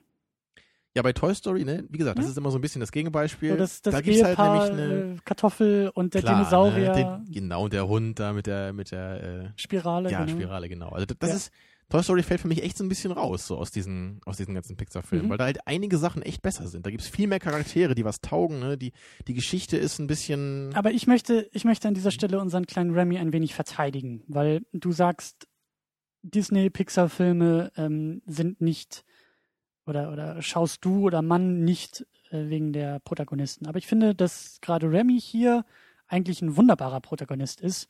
Ähm, er ist nicht verschroben, er ist jetzt nicht irgendwie, ja, er ist kein Timon und er ist kein Pumba, aber die Wandlungen, die er durchlebt und die Moral, die irgendwie dieser Film transportiert, die finde ich, die finde ich echt schön. Das finde ich gut gemacht, auch wieder, wie schon gesagt, sehr, sehr gut aufgebaut, sehr gut irgendwie auch, auch äh, rübergebracht. Und äh, das finde ich eigentlich für einen Kinderfilm, also das ist für mich ein Argument auch bei einem Kinderfilm, dass da irgendwie auch was rauszuholen ist. Aber wieso ist da eine Wandlung bei ihm? Ja, er ist derjenige, der von Anfang an weiß, dass er für mehr bestimmt ist als nur dieses einfache Leben, aus dem er kommt. Er kommt aus dieser Rattenfamilie und er ist der Erste und Einzige, der in der Lage ist, irgendwie dieses, dieses, ähm, der einen Geruchssinn entwickelt und einen Geschmackssinn entwickelt und dann eben Interessen entwickelt über das Kochen, über diese Kochshow, über die Kochbücher, die er liest, der auch gibt es ja auch dann den Dialog mit seinem Bruder, äh, wo, wo der Bruder rausfindet, dass, dass Remy Bücher liest und von wegen, oh, was wohl unser Vater sagen wird. Und dann sagt er ja zu seinem Bruder, ja, es gibt viele Dinge, die unser Vater nicht weiß und alle diese Dinge finden sich in Büchern. Das finde ich ist so eine, so eine, und alles, was danach kommt, diese Wandlung, er hat ja seine Konflikte, seine inneren Konflikte mit der Familie und kann dann ja erst, als er losgelöst ist von der Familie, als er denkt, die sind alle tot und er ist auf sich alleine gestellt, da, da fängt er dann ja erst an, an sich selbst zu glauben und auch für seine Interessen, seine Leidenschaften und seine Fähigkeiten einzustehen. Und diese ganzen Themen wie, wie ja, Selbstverwirklichung, Mut, aber eben auch Familienwerte, die dann ja auch wieder durchkommen, als eben der Vater auch erkennt, okay, mein Sohn ist irgendwie, der tickt ganz anders, aber der ist jetzt nicht, der ist jetzt nicht irgendwie äh, weniger wertvoll dadurch, sondern der ist halt einfach anders, der hat seine Interessen, seine Stärken und den kann und will ich trotzdem unterstützen. Und dann geht es ja auch um das Thema Freundschaft, weil der Vater denkt, die Menschen wollen alle Ratten nur töten, bla bla bla. Das sind so viele Punkte, so viele positive äh, Geschichten und, und Aspekte, die der Film eben Kindern auch vermitteln kann, durch die Blume mal mehr, mal weniger deutlich. Das finde ich wunderbar. Und das, das fand ich auch überhaupt nicht langweilig in dem Film. Das, das war für mich auch überhaupt nicht von oben herab und nicht, nicht preachy oder so, sondern das, das war wirklich, und das ist für mich auch die Stärke von Pixar. Ich habe ich hab eben in solchen Momenten nie das Gefühl, dass die mir jetzt mit dem Holzhammer kommen. Ich sage ja, ich stehe daneben, ich sehe, wie sich dieser Trick entfaltet und ich kann hinter die Kulissen gucken und ich weiß, wo die Drähte sind und ich weiß, wie sie direkt in das Herz zielen bei mir. Aber sie treffen und das lasse ich auch gerne zu. Ich würde auch nicht sagen, dass ich den Film jetzt preachy fand, so, oder dass er irgendwie einen erhobenen Zeigefinger hat oder sonst irgendwas er war halt für mich einfach nur so, er hat mich einfach in keinster Weise berührt. Ich habe ich hab irgendwie mit keinem mitgefiebert. Ich fand keinen sympathisch so von diesen Leuten mhm. da drin. Das liegt einfach an diesen, an diesen Generic-Charakteren. Das ist es einfach, weil, Remy ist ja im Grunde auch nicht großartig anders als Linguini irgendwie. Das sind ja beide so diese. Ich meine, Remy ist vielleicht nicht unbedingt super schusselig oder so, aber er geht halt auch eher, er ist auch irgendwie mutiger, als dass er klug ist letztendlich. Ne? Der er hat halt auch mehr Herz als Verstand, könnte man vielleicht sagen. So, das ist auch sehr, ein sehr typisches Phänomen. Das ist so dieses. Das finde ich jetzt nicht. Also ich finde, Remy ist, ist. Remy hat die Widerstände in seinem Leben. Er weiß, das sagt er selber auch zu seinem Vater. Er hat so diese, diese zwei Herzen, die in seiner Brust irgendwie schlagen. Er ist, er ist zwar eine Ratte, er gehört irgendwie dazu, aber das ist ihm zu wenig und deswegen sympathisiert er so mit den Menschen und versucht da eben seine, seine Koch, Künste und Leidenschaften irgendwie ausleben zu können. Und er ist zwischen diesen Welten immer wieder hin und her gerissen. Und das zeigt der Film ja auch dann öfter in manchen Szenen, wenn er dann irgendwie dann doch wieder die Menschen beklaut für irgendwie Essen, um dann aber von seinem Kumpel Linguini, Linguini ähm, ja ein bisschen, bisschen einen reingedrückt zu bekommen. Also das ist, da passiert schon irgendwie was. Also natürlich, ich finde auch, dass der Film nicht unbedingt der beste Pixar-Film ist und eben du magst sie nicht, aber ich finde Wally zum Beispiel ist einer meiner Lieblingsfilme von Pixar oder eben auch Toy Story. Also die, die auf dieser Grundlage, die jetzt bei Ratatouille da ist und die jeden Pixar-Film ausmacht, da gibt es tatsächlich auch Filme, die das noch viel, viel besser ausformulieren können und viel umfangreicher und viel vielschichtiger. Aber ich finde halt nicht, dass Ratatouille dadurch ein mhm. schlechter, ein schlechter Film ist. Also, also, also Wally macht halt diese Sachen, also Wally würde ich schon als eine Unverschämtheit bezeichnen. Also der das war definitiv einer der schlechtesten, schlechtesten äh, animierten Kinderfilme, die ich gesehen habe bis jetzt. Weil der ist halt wirklich so, oh, Wally hat große Augen. How cute. So, das ist halt die Essenz, die Wally hat. So, so wow. What a cool character. Wally ist aber auch wieder so ein, so ein Faktor von. Ist von halt, ist halt wieder genau der gleiche Charakter wieder. Ist halt auch wieder so, ja, Nein, er ist ein bisschen nicht. schusselig, er Nein. hat ein großes Herz, er kann Ja. nicht viel. Es ist immer das Gleiche. das, ist, das, ist, das ist Menschlichkeit in unmenschlichen Dingen. Und sie haben halt einfach auch diesen, diesen Roboter geklaut von diesem Hot Circuit Film aus den 80ern. Nein, haben sie nicht. Der sieht genauso aus. Haben sich nur die guten Dinge. Er sieht genau so aus. Nein, tut er nicht. Du hast den Film wohl lange nicht mehr gesehen. Ey, diese Augen, die der hat, ja, die sind von dem einen Roboter runtergenommen und auf den neuen Roboter draufgebaut worden. Aber ich will jetzt ja hier nicht Wally verteidigen, sondern ich will eher. Ja. Also Wally macht das Ganze für mich noch ein bisschen, ein bisschen krasser. Aber hier ist es auch wieder so dieses, die, die Ratte sieht natürlich immer niedlich aus und die Augen sind groß, ja, und sie ist ein bisschen kleiner als die anderen. ne? Also, also ich, ich glaube, das ich meine sehe ich ja einfach, also ich, Deutlichkeit von Pixar. Pixar halt halt, das stört dich ja, glaube ich, auch, dass die, dass die Charaktere und die Menschen so ja überdeutlich gezeichnet ja genau, sind. bei den Menschen ist das halt wirklich so, dass mich das richtig stört. Also ich finde, die sehen echt aus wie Karikaturen von Char Charakteren. Also diese, dieser, dieser Chefkoch, der guckt immer böse, ja, Und der das ist super ist klein, absolut- zickt immer das rum. ist gewollt. Aber das, das stört mich total, weil das, was soll das denn? So, das- ich meine, so, also gerade in Kinderfilmen gefällt mir das halt überhaupt nicht, weil wenn halt Kindern gezeigt werden soll, so sind die Bösen, so sind die Guten, das, das ist, so ist nicht das Leben. Und ich finde das, das gefährlich, wenn, wenn immer so diese, diese Eindimensionalität da reinkommt. Mhm. Also, und das ist halt für mich auch immer, äh, dich, dich berührt der Film ja schon auf so einer Drama-Ebene. ne? Du Ja. findest ihn ja nicht einfach nur lustig wegen den Slapstick-Elementen oder was, sondern du findest ihn ja wirklich irgendwie emotional berührend. Und das kann ich halt überhaupt nicht verstehen, weil für mich halt wirklich, wenn etwas eindimensional ist in einem Drama, dann kann mich das nicht berühren, weil es immer konstruiert und unrealistisch ist. Weil das, das gute Drama ist immer die Vielschichtigkeit, meiner Meinung nach.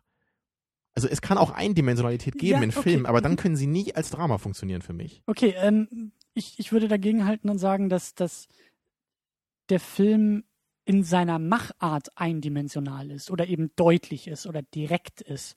Aber ich finde das, was, was bei den Figuren passiert und worum es eigentlich im Hintergrund geht, nämlich, was ich auch schon erwähnt habe, so diese Geschichten, äh, wo gehört man hin und wo kommt man her und sowas, das finde ich sind wunderbare Botschaften, die sind auch nicht eindimensional.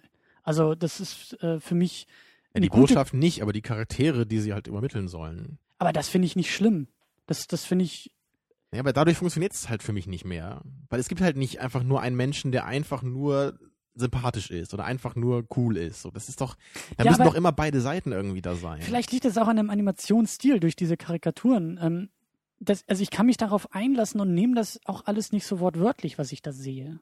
Also für mich sind das, Also es gab ja zum, zum Beispiel diesen Kritiker, den sie ja am Ende so ein bisschen umgestimmt haben. Ne? Ja. Der war ja erst so, also ich finde es halt einerseits cool, dass sie halt diesen Charakter halt haben. Da ist halt erst dieser Kritiker, ne, der halt eigentlich alles nur schlecht machen will, da irgendwie, der ist halt überhaupt nicht beeindruckt von dem Essen in diesem Restaurant, ja. Und am Ende ist er halt irgendwie überzeugt worden, ne, und äh, ist auch bei Remy da und bestellt bei ihm immer sein Essen, ne. Ja.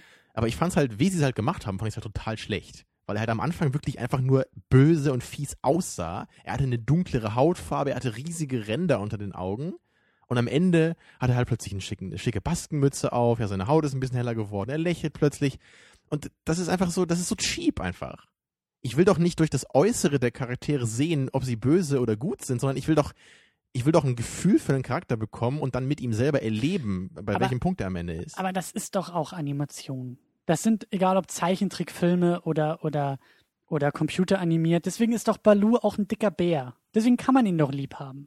Weil einen, einen dicken, flauschigen, sympathischen, ähm, ähm, auf dem Boden gebliebenen Bären mit seiner, mit seiner Ruhe, mit seiner Gelassenheit, mit seiner Lässigkeit, deswegen ist er ein Bär.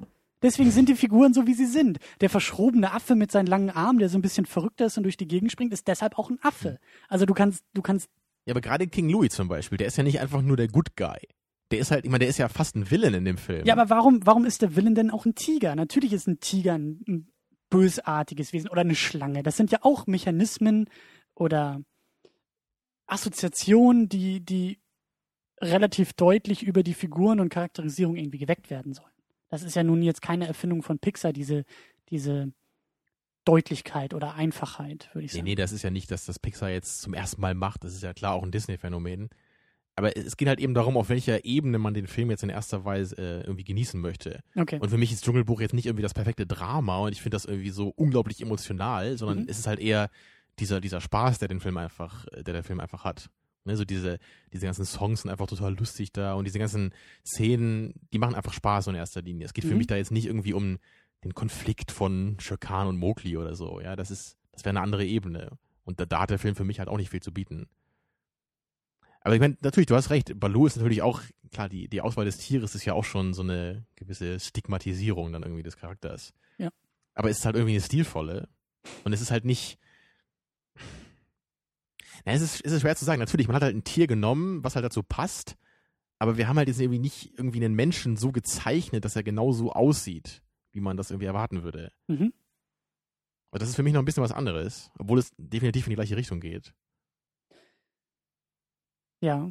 Ja, die Menschen und, und, und die Darstellung, also d- Also, also ich meine, auf, auf so einer ganz plumpen Ebene, ich finde es einfach, ich finde, die Menschen sehen einfach nicht gut aus. Also Mhm. es, es stört mich einfach, die zu sehen. Ge- Geht dir das denn auch so? Also nee. ich, ich habe diesen, diesen Up Also zum ich fand- Beispiel, ne? den habe ich äh, ja. nicht gesehen. Aber also ich, ich, ich habe halt mal die ersten zehn Minuten geguckt, diese Opening-Sequence, die du ja, so die hatten wir ja immer findest. verlinkt. Ja, und, und ich finde halt dieser, dieser Typ, der hat halt einfach, der hat ein Quadrat als Gesicht. Ja. Es sieht halt einfach nur furchtbar scheiße aus. Ich finde das, ich finde das, ich finde das super. Ich finde das, ich finde gerade auch bei Up, das ist so, ähm, ich sag ja, ich, ich nehme das halt nicht wortwörtlich, sondern ich finde das eben auch so schön. Du sagst Karikaturen, das trifft es irgendwie auch. Das sind so, so Eigenschaften und Assoziationen, die Pixar in diese Figuren steckt, bei denen man von, von außen rantreten kann und, und vielleicht auch fragen kann oder gucken kann, dass das so die gesellschaftliche Norm vielleicht auch irgendwie darstellt. Das finde ich irgendwie putzig, weil wenn ich, also vor meinem inneren Auge passt es irgendwie zu sagen, so ein alter, verschrobener, verbitterter Mann mit seinem kantigen Gesicht, mit seinem viereckigen Kinn und seinen, seinen eckigen äh, Brillengläsern, das passt für mich irgendwie. Das, das ist für mich kein Bruch oder kein Widerspruch. Das muss auch nicht realistisch sein, sondern das ich, ich sag ja, ich, ich, ich finde, ich bemerke auch irgendwo, wo diese Assoziationen und Gefühlslagen Figuren gegenüber herkommen. Es ist ja jetzt nicht, dass ich nach zwei Stunden aus diesem Film rauskomme und dann frage, oh mein Gott, was ist da mit mir passiert, sondern ich kann das schon irgendwie, ich kann das schon von außen ein bisschen beobachten, was da mit mir passiert. Aber ich lasse mich da irgendwie so grundlegend gerne drauf ein. Und ich kann halt, glaube ich, gerade das nicht verstehen, weil für mich halt dieser Film und die meisten anderen Pixar-Filme eben auch weder das eine noch das andere sind. Sie wirken halt einerseits so extrem naiv und halt wirklich mit diesen karikaturhaft gezeichneten Charakteren und dann soll es aber auf der anderen Seite halt total emotional sein und plötzlich echtes Drama sein, was mich irgendwie bewegen soll. Aber ich kann Und das- sowas, ich kann sowas wunderbar aus solchen Sachen Also, oder denk zum. Beispiel an, an hier an diese, an eine der ersten Szenen im Film, wo diese ältere Dame da mit ihrer, mit ihrer Haube auf, ja, mit, Ja. mit der Schrotflinte die Ratten jagt im Haus.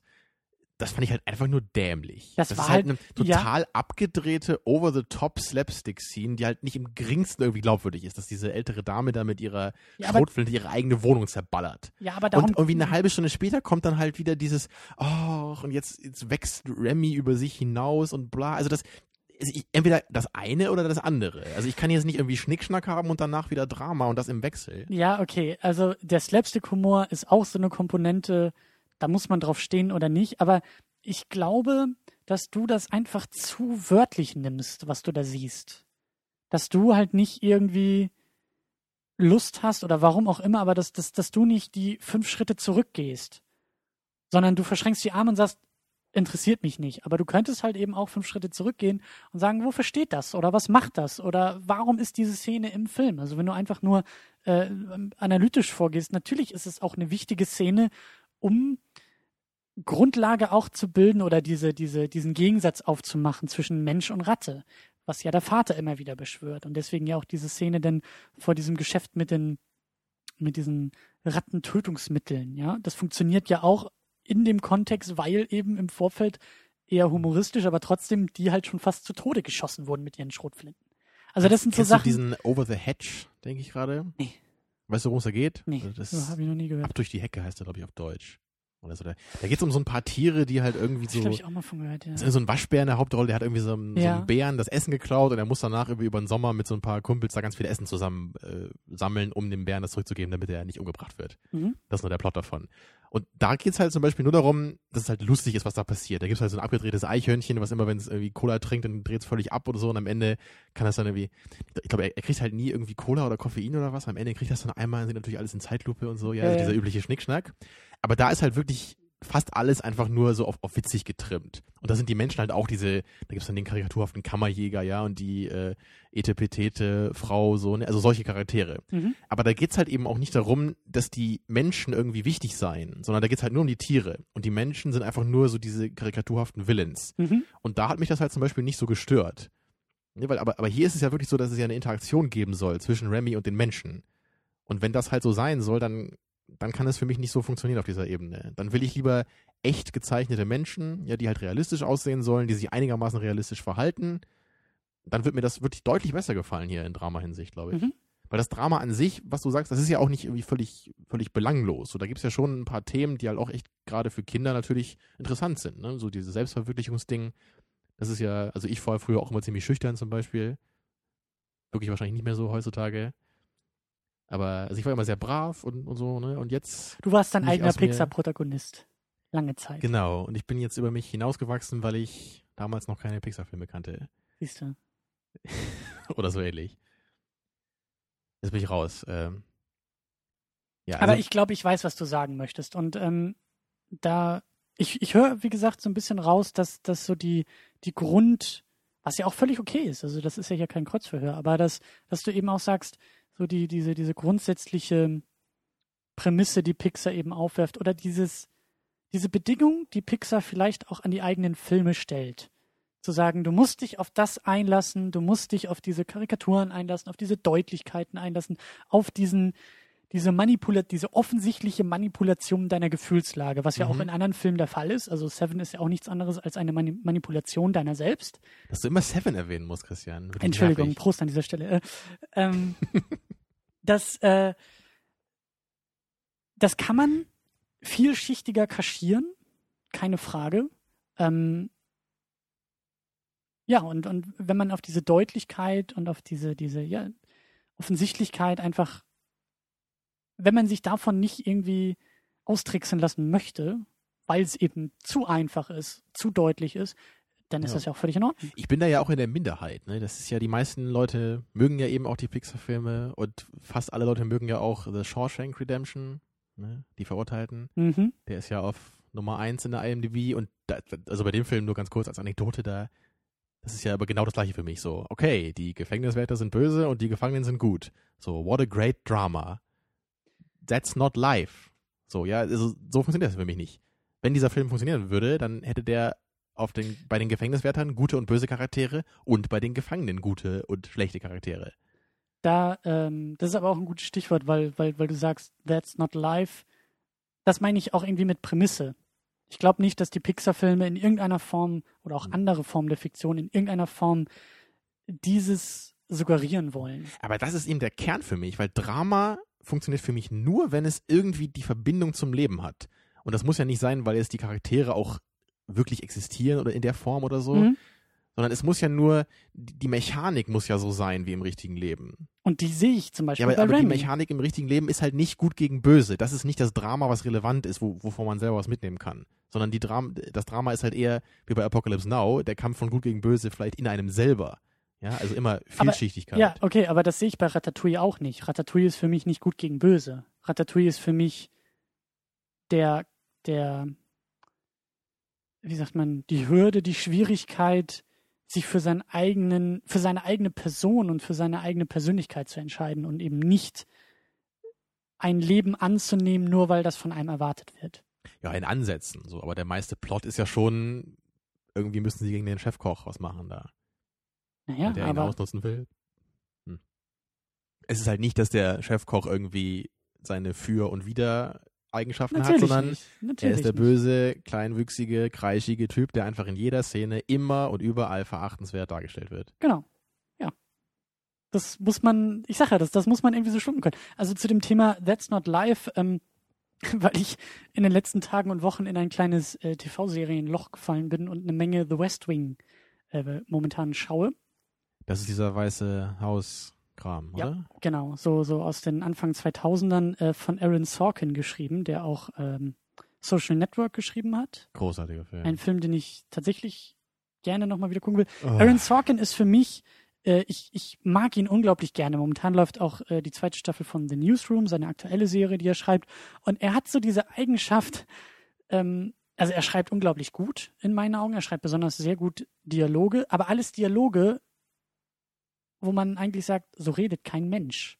Und auch so einfach wie Oh, das die, würde mich total stören, glaube so, ich. so einfach wie die Dinge auch dargestellt werden, sind sie nicht. Nicht im Weißen Haus. The Newsroom spielt in einer Nachrichtenredaktion. So einfach sind sie dort auch nicht. Das Leben ist einfach nicht so einfach. Deswegen wird ihm auch oft vorgeworfen, dass er ähm, gerade bei The Newsroom dann irgendwie den Zeigefinger zu hoch hebt. Lange Get the Rede, President Sinn. on the line. Oder was sagen die Charaktere da für simple Sachen? Nee, das ist halt einfach manchmal, also das ist die negative Seite der positiven Seite, würde ich sagen, weil gerade bei The Newsroom, die Charaktere sind halt immer so auf Zack. Und es geht immer hin und her und jeder weiß dann auch in den richtigen Momenten Also das alle sind Richtige super zu wortgewandt, sagen. oder wie? Super wortgewandt. Ich meine, so schreibt der Typ halt seine Dialoge. Social Network war ja genauso. Also wie, wie War das so, ja? äh, Zuckerberg da in einem Film äh, Zuckerberg. Äh, Zuckerberg So. in einem Film halt immer wieder Kontra liefert und so. Da gibt's ja auch äh, sehr, sehr berühmte äh, Sätze und, und One-Liner. Was ich sagen will, ich schätze es eben, weil das nicht das reale Leben ist, weil das keine Figuren sind, die man so auf der Straße findet, die man so in, in ihren Positionen findet, sondern weil das Figuren sind, die es anzustreben gilt. Und Big Secret, das ist ja auch einer der Gründe, warum ich Superman so stark finde als Figur. Natürlich, das ist keine, und Prost auch an dieser Stelle, ähm, da geht es nicht um Realismus in diesen Figuren, sondern da geht es um Projektion und um Pro Projektionsflächen, zumindest für mich. Und um den Bogen langsam wieder zurückzufinden, das finde ich auch oft genug in Pixar-Filmen. Hm. Diese Projektionsmöglichkeit. Für mich und vielleicht auch für meine kleinen Geschwister oder für meine eigenen Kinder oder für meine Nichten und Neffen oder wer auch immer äh, im Kindesalter in meiner Familie ist. Ja, da muss man natürlich klar differenzieren, weil natürlich, du hast recht, es muss natürlich nicht alles realistisch sein per se. Das ist halt eine sehr enge Sichtweise, die auch manche Leute teilen, aber da bin ich natürlich gar nicht dabei. Mhm. Aber für mich ist es halt schon so in Drama-Hinsicht, da muss halt schon, das muss halt was anderes sein, glaube ich. Also wenn ich was fühlen soll, dann muss man sich schon eine ganze Menge Mühe geben. Mhm. Das, das kann man schon, das kann man, kann man schon sagen bei mir. Ich mag halt auch eine, eine Menge Schnickschnack einfach so aus anderen Gründen, eben weil es irgendwie so schlecht ist oder weil es irgendwie Action hat, einfach nur. Aber wenn ich wirklich einen Film in Drama-Hinsicht gut finden soll, also dann, dann muss das halt irgendwie wirklich so sein. Dann kann es nicht einfach hergehen. Dann Ja, kann es dann- nicht Ich mein, deutlich dann, und dann platt denk halt an, an äh, Before Sunrise. Before Sunrise. Ja. Das ist so schwierig, ne? Weil es immer Before Sunrise war es, ja. Das Genau. ist halt für mich genau das Beispiel so, da empfinde ich was auf Drama-Ebene. Und deswegen war der Film so gut. Weil er halt, weil diese Gespräche, die da waren, die waren halt eben absolut glaubwürdig Ja. von den Charakteren. Man könnte sich immer vorstellen, dass genau dieser Mensch genau das sagen würde und auch mit den Worten. Ja. Und außerdem waren sie halt inhaltsvoll. Und wenn halt eins dieser beiden Elemente nicht da gewesen wäre, dann hätte das nicht mehr funktioniert. Ne? Also wenn die Gespräche entweder inhaltslos wären oder einfach so, so unglaublich geschrieben sich angefühlt hätten, dann hätte das nicht mehr funktioniert für mich. Ich weiß nicht. Ich meine, man könnte ja auch sagen, so, muss ja vielleicht kein Problem sein, wenn man das mag. Also bei The Newsroom, wie du sagst, klingt das ja für mich jetzt ein bisschen so, wenn die Leute da irgendwie so reden, wie man das nicht erwarten würde sonst. Mhm. Aber mich wirft das raus. So, das, äh, ich, ich, will, ich will mich ja reinfühlen in die Charaktere, ne? Und das muss auf so eine ganz natürliche Weise passieren. Und wenn ich immer so den, den Bleistift sehe, so an jeder Ecke, ne, dann haut mich das wieder raus. Dann Mhm. bin ich nicht dabei. Dann kann ich mich nicht mehr verzaubern lassen. Ja, aber also das es ist es ist ich sage ja, es ist ja völlig legitim, aber das ist für mich eben auch ähm, glaube ich auch immer mehr ähm, in den letzten Wochen und Monaten eben bei dem Thema Superman auch aufgefallen. Du kannst die Figur eben, du kannst die so machen wie jetzt in Man of Steel und versuchen diese diesen Realismus reinzubringen und die, äh, das Identifikationspotenzial mit der Figur auch zu schaffen und bla bla bla. Oder du lässt es halt. Ja, aber auch Und- bei Superman wieder, ne? Das gute Drama wäre da immer die Vielschichtigkeit. Das Drama entsteht nicht, wenn er die Aliens bekämpfen muss, sondern es, es entsteht durch, in seiner eigenen Person. Ne? Das ist das Drama, Da- was interessant ist. Du kannst auch das machen. Du kannst aber auch das Drama gar nicht in ihm und mit ihm passieren lassen, sondern er ist einfach nur die Comicfigur, Klar, die durch die Gegend fliegt und ja. Gott ist, sondern Lois Lane und Jimmy Olsen und Peggy White sind die Figuren, die Wandlungen mit ihm durchleben und er ist immer nur Projektionsfläche. Mhm. Und ähm, ja, also es sind, es sind halt einfach unterschiedliche Paar Schuhe. Ähm, aber also, also eine Sache würde mich auch nochmal interessieren, weil bei mir zum Beispiel bei den alten Disney-Filmen, da ist es ja eben so, dass halt, dass ich die meisten davon einfach auch ein bisschen lieber mag, weil ich sie halt früher gesehen habe und ich natürlich emotional damit verbunden bin. Mhm. Aber bei dir ist es ja so, dass du ja auch neue Pixar-Filme, die jetzt rauskommst, dir immer wieder anguckst. Ja. Ne, Also was ich ist, ich, also ich gucke halt nicht die Filme, die ich früher nicht gesehen habe, so wie so Mulan zum Beispiel habe ich nie gesehen. Den hole ich jetzt nicht irgendwie nach, weil ich halt eh weiß, der wird mir eh nicht mehr gefallen, weil ich Mhm. nicht mehr diesen Bonus habe von früher. Mhm. Die Vielleicht Nostalgie. Ja, ich meine, vielleicht genau, vielleicht wäre der okay, ne? Aber ich, mich würde halt schon interessieren, wieso du halt schon so Fan jetzt bist von Filmen, die halt ja schon eigentlich nicht an dich gerichtet sind, oder? Also würdest du sagen, dass es wirklich sich gleichermaßen an Kinder und an dich richtet oder dass du irgendwie so einen Softspot für Kinderfilme hast in der Hinsicht? Ich finde schon, dass der Film, dass das Pixar die, die Gabe hat, mich anzusprechen. Es ist, für mich waren die Simpsons früher in den frühen Staffeln eben auch so stark, weil sie beides geschafft haben. Das war eine Kinderserie, wenn Homer die Treppe runtergefallen ist, weil Bart ihm da irgendwie ein Skateboard hinlegt. Da habe ich mit, weiß ich nicht, mit acht Jahren lag ich auf dem Boden vor Lachen. Wenn ich aber irgendwie mit 25 mir die Folgen angucke und merke wieder, wieder manchmal durch die Blume und manchmal sehr deutlich irgendwelche äh, äh, Witze über Fox News gemacht werden oder über die, über die amerikanische Gesellschaft. Fox-Kanal. Genau. ähm, dann, dann kann ich mit diesem kulturellen Wissen im Hintergrund lachen und das gut finden. Und ähm, so funktionieren die Pixar-Filme jetzt ja nicht direkt. Die sind jetzt nicht unbedingt sozialkritisch, gesellscha gesellschaftspolitisch äh, in irgendeiner Form.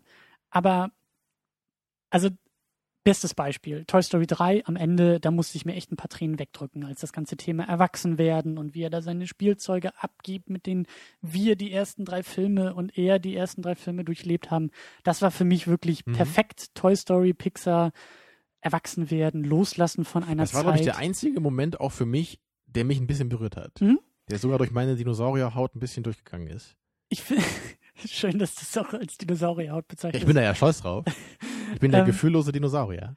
ähm, übrigens, Pixar bringt äh, nächstes oder übernächstes Jahr einen Film über Dinosaurier ins Kino. Oh, Ähm, nächste Chance, Pixar. ich finde ähm, Wally, das ist vielleicht ein bisschen guilty pleasure, aber er ist halt unglaublich charmant, süß.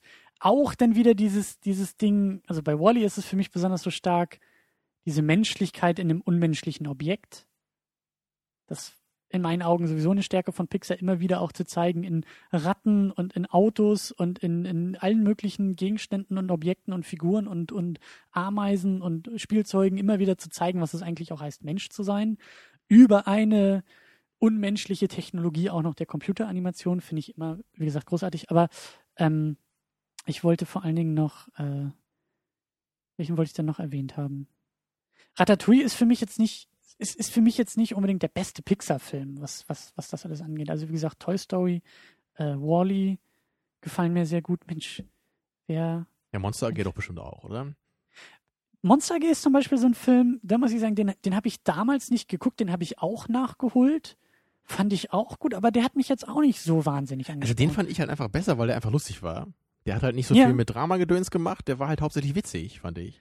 Zu Findet Nemo kann ich noch sagen, also ich habe, Den habe ich völlig vergessen. Ich, kann mich nicht mehr daran erinnern. also für mich war das ein unbeschreibliches Erlebnis, weil ich den damals mit meinem kleinen Bruder im Kino geguckt habe. Und er hat danach auch seine Also der Fische war, in den nein, überhaupt Klo nicht. runtergespült. Nein, nein, nein. nein. Ich glaube, der war fünf oder sechs oder so, als wir im Kino waren. Und einfach dieses, also das ist für mich so ein, so ein es gibt so diese, diese wenigen Momente, die, glaube ich, so das Kino für einen persönlich definieren. Und das war echt so ein Moment, weil ich habe so mitten im Film immer zur Seite geguckt Onkel Christian, ja. Ja, fast, aber dieses Gesicht, wie er, wie er auf diese Leinwand geguckt hat und diese, diese, es war ja alles so ozeanblau, also das ist wahnsinnig gewesen. Also das war für mich Movie Making Magic in den Augen meines kleinen Bruders zu sehen, war Ich großartig. hoffe, der hat auch den Turtles-Film schon gezeigt bekommen von dir. Ich glaube, dafür ist er mittlerweile schon zu alt. Ich glaube, da kann Dafür ich ist nicht man mehr nie zu alt.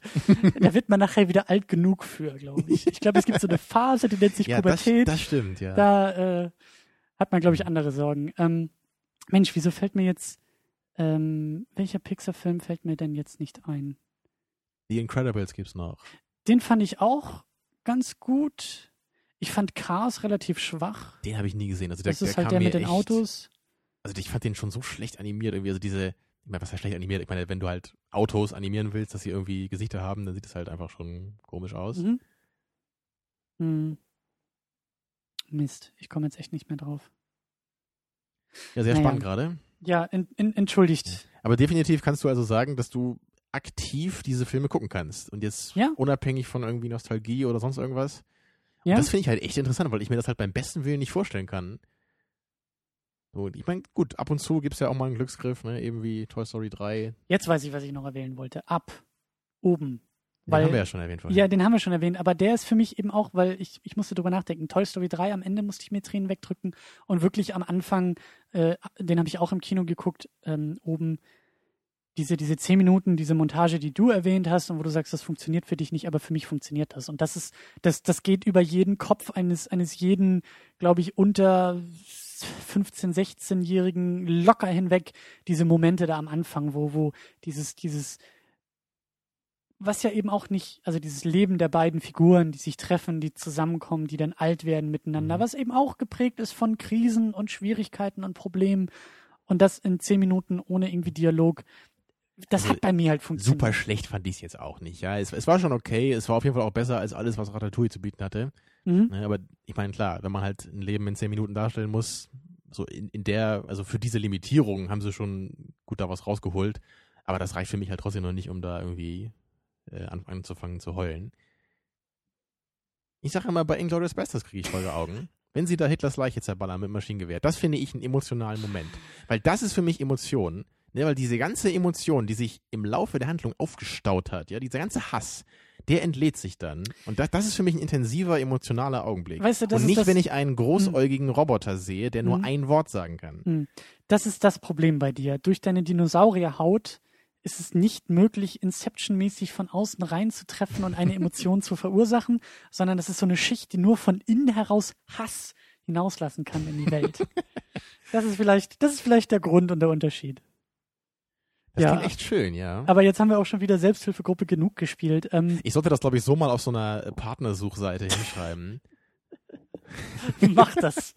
Falls du neue Podcast-Partner suchst oder wo auch immer du dich Genau. partnermäßig einstellen möchtest. Hobbys? Ähm. Ultimativen Hass empfinden. ähm, genau. Ähm, ich wollte eigentlich noch ein paar andere Sachen äh, zu Pixar erwähnen, weil ich finde Pixar auch ganz, ganz faszinierend, was diesen Prozess auch angeht. Also wie, wie schon erwähnt, so diese Formel, die sie da irgendwie auch äh, zu entwickeln scheinen, was, was eben bei mir funktioniert, bei dir eben nicht funktioniert, aber diese ja, die, die, die Formel, die sie, die sie, die sie anwenden, um die Filme auch zu produzieren. Ich fand es zum Beispiel sehr spannend. Ähm, ich habe gelesen im Zuge von John Carter, der gemacht wurde von, äh, wie hieß der junge Mann noch? Nicht Brad Bird, der hat jetzt hier. Der hatte einen Regisseur, gemacht. John Carter. John, nee, nicht John, nicht John Lasseter, das war Toy Story. Äh, lange Rede, kurzer Sinn. Der Herr, der eben den John Carter-Film verbrochen hat, ähm, Andrew Stanton, der hat auch äh, Pixar-Filme gemacht. Der hat Wally gemacht und der hat ähm, mein Gedächtnis ist heute echt wahnsinnig gut. Findet Nemo hat er auch gemacht. Und ich habe ein Buch gelesen, das sich irgendwie mit John Carter auseinandersetzt und warum der Film auch so gefloppt ist, wie er gefloppt ist. Und in dem Buch steht, dass bei Pixar die Filme zwei bis dreimal gemacht werden. Das heißt, anders als bei Realverfilmung, wo du ja dein Drehbuch hast und dann filmst du das einmal runter und dann wird geschnitten und der Film ist fertig, ist es bei Pixar durch die Technologie, die sie benutzen, durch die Computeranimation eben möglich, dass jede Szene oder jeder, jeder Moment oder jeder Handlungspunkt tatsächlich bis zu drei, vier, fünf Mal komplett überarbeitet werden kann. Deswegen sind die Filme auch teilweise so lange in der Produktion. Deswegen sind sie aber wahrscheinlich auch so gut. Weil du halt immer wieder zurückgehen kannst und sagen kannst, okay, der Film ist zwar fertig, aber warum funktioniert das letzte Drittel nicht? Und warum haben wir noch nicht diese Reaktion in dem, in dem ersten Fünftel, die wir eigentlich schaffen wollen? Und warum ist der erste Höhepunkt noch nicht stark genug? Und dann kannst du dich halt wieder hinsetzen an den Computer und das Ganze nochmal neu machen. Da darf man dann nur nicht vergessen, äh, dass man die Rattendatei nicht löschen darf. Ne, Das Rattengif. Sonst kannst du das nicht, nicht nochmal neu machen in der Szene. Der hat ganz schön lange bei dir geköchelt. mhm. Aber das finde ich halt, das finde ich halt stark und ich finde es eigentlich auch immer schön, dass, dass man am Anfang noch so einen kleinen Kurzfilm sieht, was ja auch schon fast so eine Tech-Demo meistens irgendwie ist, so eine, so eine kleine Spielerei, meistens eine technische Spielerei, die sie da in so, in so kleinen Kurzfilmen irgendwie zeigen. War dieser Wally-Film nicht auch mal so ein Kurzfilm am Anfang? Am Anfang zu der, zu der Figur gab es eine Menge Kurzfilme, die, die halt so diese Verschrobenheit und äh, Verschrobenheit? Naja. ja, das, naja, Wally. Ähm, Seine Großäugigkeit zeigen. Genau. Der ist halt süß. Ähm, aber ich finde es eben, also Pixar macht das eben auch noch, dass die, dass die so ein paar äh, Easter Eggs in die Filme einbauen. Das, äh, es gibt irgendwie in jedem Film gibt es so einen Ball mit so einem Stern drauf. In Mhm. jedem Film. Und in jedem Film gibt es auch diesen, diesen Pizza-Service aus Toy Story. Dieses Auto von dem Pizza-Service. Ja. In jedem Film. Ich weiß nicht, wie das bei den neueren aussieht. Ich weiß nicht, wie sie das bei, bei Cars gemacht haben und wie sie das bei diesem Brave äh, gemacht haben. Ähm, wie gesagt, die neueren habe ich leider noch nicht gesehen. Auch den neuen äh, Monster AG habe ich auch noch nicht gesehen. Also bei Brave so ein Pizza-Auto zu haben, wäre ja schon ungewöhnlich. Ich glaube, die haben das irgendwo als Holzschnitzmodell irgendwo eingebaut. Aber sie, sie, sie schaffen es halt. Eine Vision. Und es gibt ja diese großartige Pixar-Theorie. Die hätte ich dir auch mal zugeschickt, aber die hast du nur mit einem mit einer Handgeste Ja, Ich abgetan. habe mich versucht, bei Wikipedia einzuloggen und die Datei zu löschen. Äh, fast ja. Aber so eine, so eine sehr verschrobene Theorie, dass alle Pixar-Filme irgendwie miteinander zusammenhängen, mehrere Jahrtausende umspannen und ein ganzes Universum äh, aufziehen. Aber das ist eigentlich auch eher nur Spinnerei. Aber ich mag, wie gesagt, diese Pixar-Filme. Ich mag den Prozess. Ich mag, ich mag irgendwie alles, was, was, was damit zu tun hat. Meine Theorie ist ja auch so ein bisschen, dass du das nur toll findest, weil das mit Computern zu tun hat.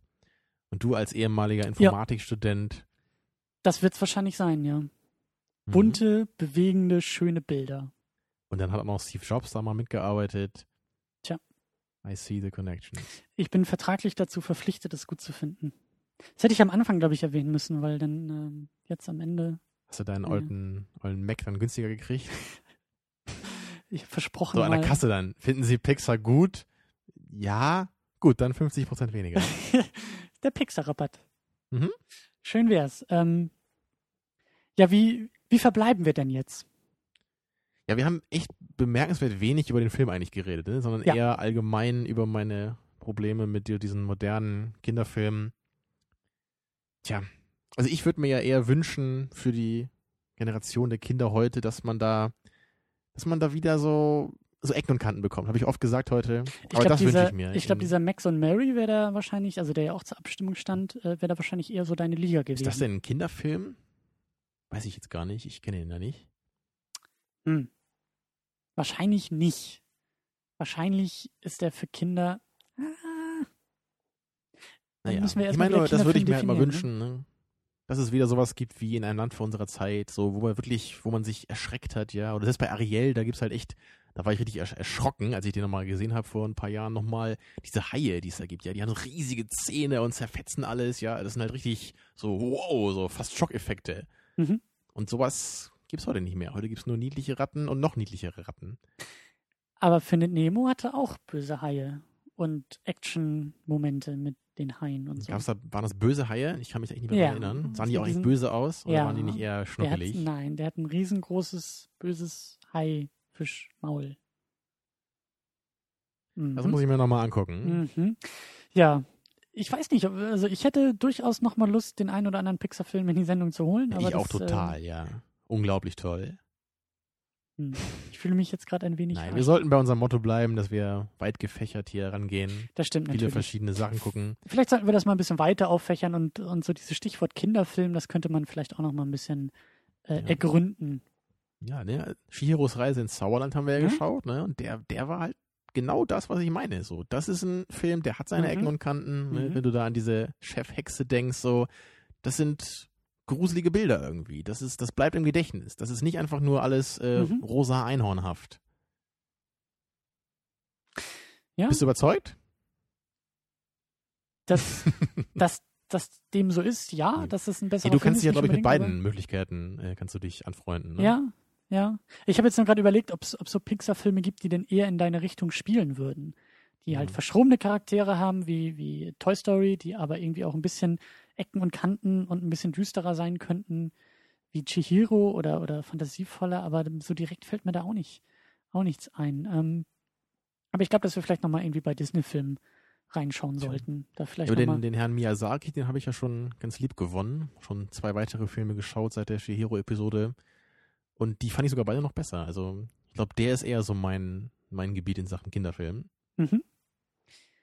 Nächste Woche werden wir uns auch einem für uns exotischen Film, aber glücklicherweise, oder zumindest als Empfehlung, ist es kein Kinderfilm. Ich glaube, den sollte man nicht mit Kindern gucken. Nee, überhaupt nicht wahrscheinlich, ne?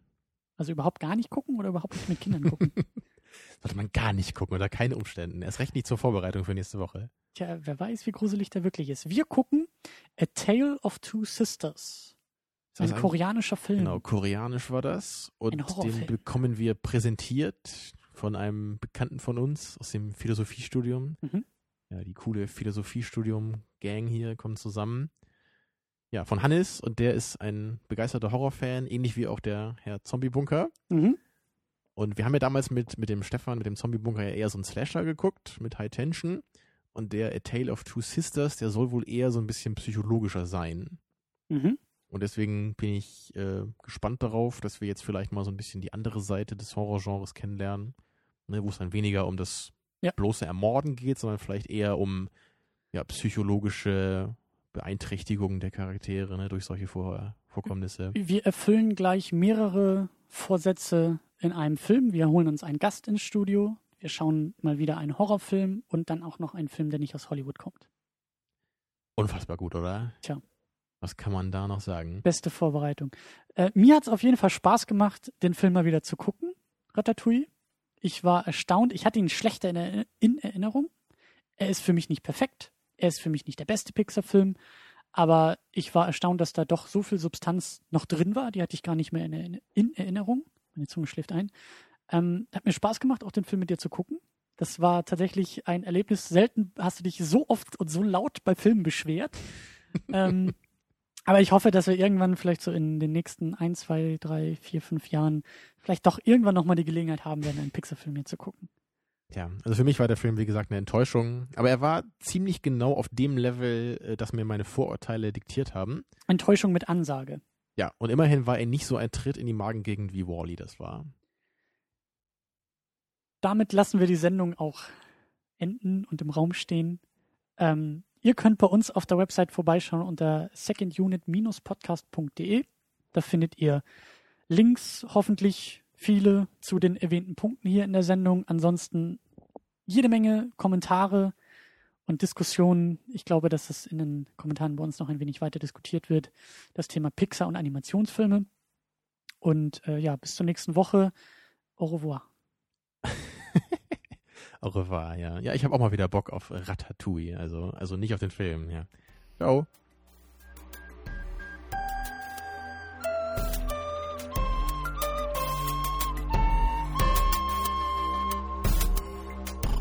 Second unit. Second unit.